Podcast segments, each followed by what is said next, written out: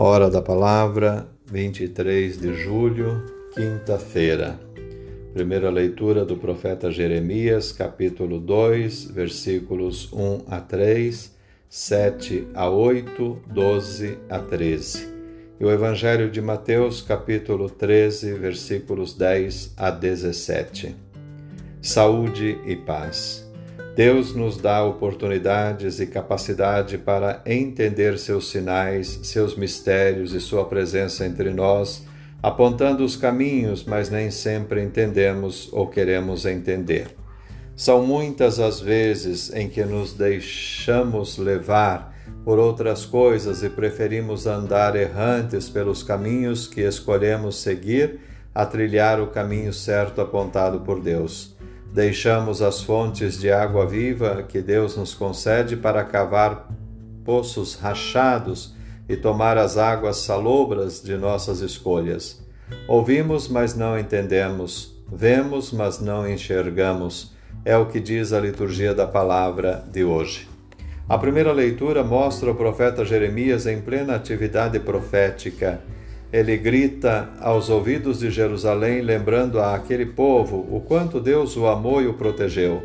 Lembra tudo o que Deus fez para o povo hebreu desde quando era um povo fraco e debilitado pela escravidão e que seguia seus ensinamentos como um jovem cheio de afeto segue a sua amada, mas depois, ao entrar na terra prometida, se desviou do caminho, como o adulto que acha que já é dono de si. Praticaram crimes, abandonando a Deus a fonte de água viva, cavando para si poços rachados que não seguram água. Com essa comparação, o profeta denuncia os desvios e os, alerta para as consequências que sofrerão com esses procedimentos. Precisamos prestar mais atenção aos profetas de ontem e de hoje e estar atentos aos sinais, à linguagem e às figuras de linguagem que Deus continua usando para falar conosco e nos orientar. É o que mostra o Evangelho de hoje.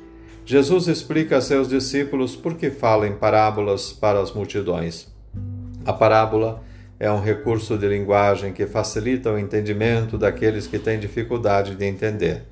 Os discípulos de Jesus não precisavam ver e ouvir as coisas por parábolas porque a eles foi dado o conhecimento dos mistérios do reino dos céus, mas ao povo, à multidão, não lhe tinha sido dado esse entendimento. O povo simples não tem os mesmos conhecimentos e entendimentos daqueles que tiveram oportunidade na vida. Desse modo, eles precisavam de um recurso diferente para poder entender.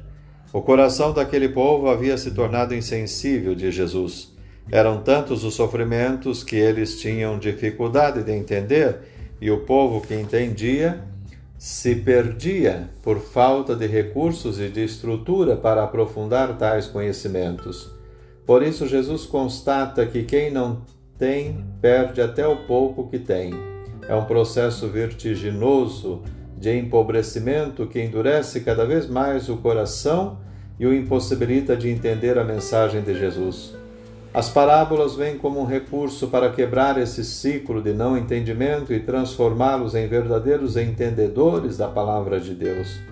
Os discípulos são bem-aventurados porque tiveram a graça de poder estar com Jesus e ver, ouvir e assimilar tudo o que ele ensinava.